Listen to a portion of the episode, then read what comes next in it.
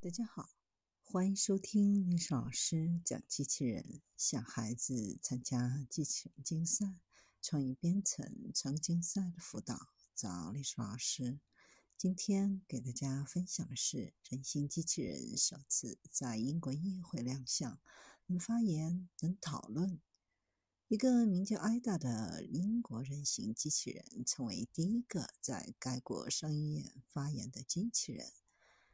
在当天会议的早期，还出现了一个尴尬的时刻。艾达因为技术故障突然斜视，如僵尸般一动不动。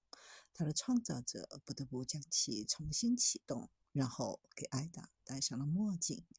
在被问及原因时，他的创造者解释说：“当艾达被重置，可能会做出有趣的面孔。”在短暂的故障之前，机器人艾达一直在与委员会讨论一个问题：创意是否受人工智能和技术的攻击？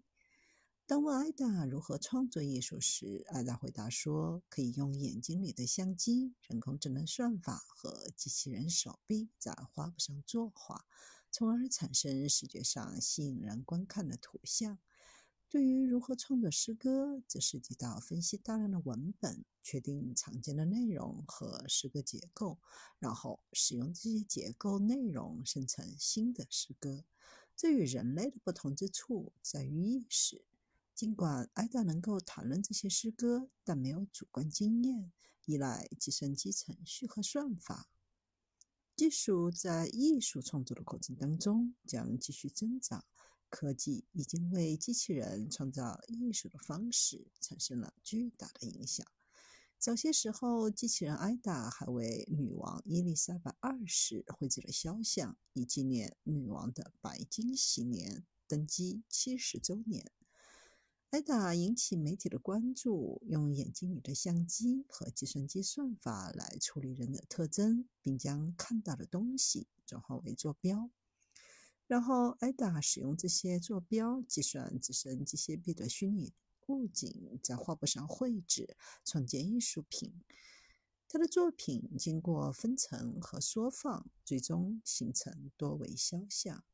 去年，艾达在伦敦设计博物馆展出了一系列自画像，他是用眼睛看着镜子创作的。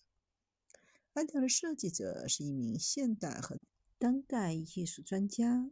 在牛津设计了它，然后有工程艺术公司在康沃尔建造，并请国内外的人士进行编程。